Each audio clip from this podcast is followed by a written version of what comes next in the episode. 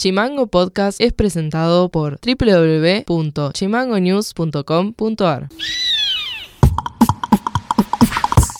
Bienvenidos y bienvenidas una vez más al resumen informativo, en este caso del día 3 del 11 de 2022, y estas son las tres más.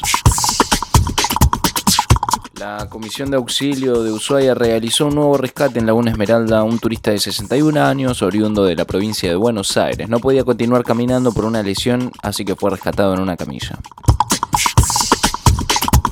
El presupuesto 2023 para la provincia va a ser de 202 mil millones de pesos. La Comisión de Economía de la legislatura, junto al ministro de Economía, el jefe de gabinete y el titular de AREF, comenzaron el análisis del presupuesto. El déficit calculado para el 2023 es de 11.500 millones de pesos. Hoy hay nueva reunión paritaria de ATE. Gobierno provincial en Tolwyn se solicita un incremento salarial del 40% para el último tramo del año y gobierno propuso un 18% en dos tramos. Noti Audio. La legislatura se reúne el próximo viernes 4 de noviembre a las 16 horas para sacar dictamen del tratamiento de la ley de creación del área protegida Península Mitre. De eso habla la titular de la asociación Manekenk, Nancy Fernández.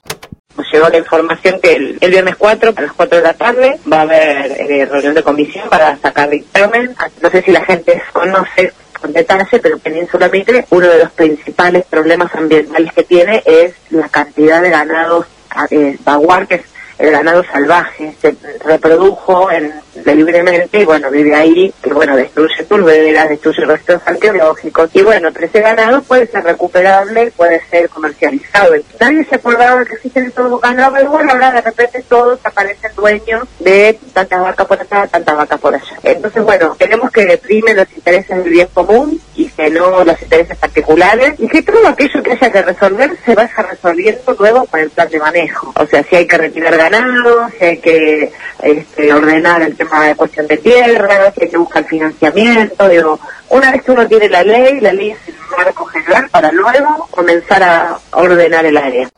Noti audio. El director general de Atención Primaria de la Salud Zona Sur, el doctor Ezequiel Solesi, habla sobre las campañas de vacunación vigentes. Sí, señor.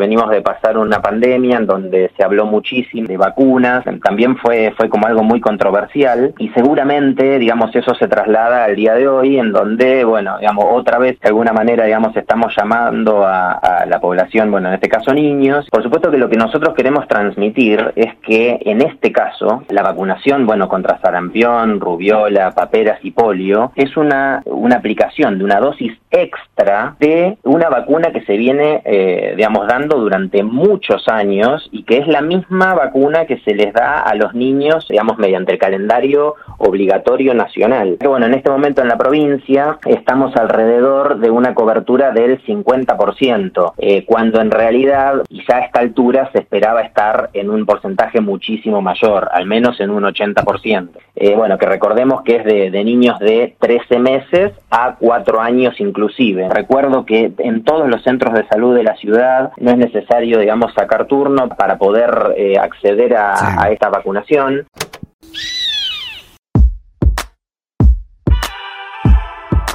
Para más contenidos, seguimos en Instagram, Twitter y Facebook como chimango.news.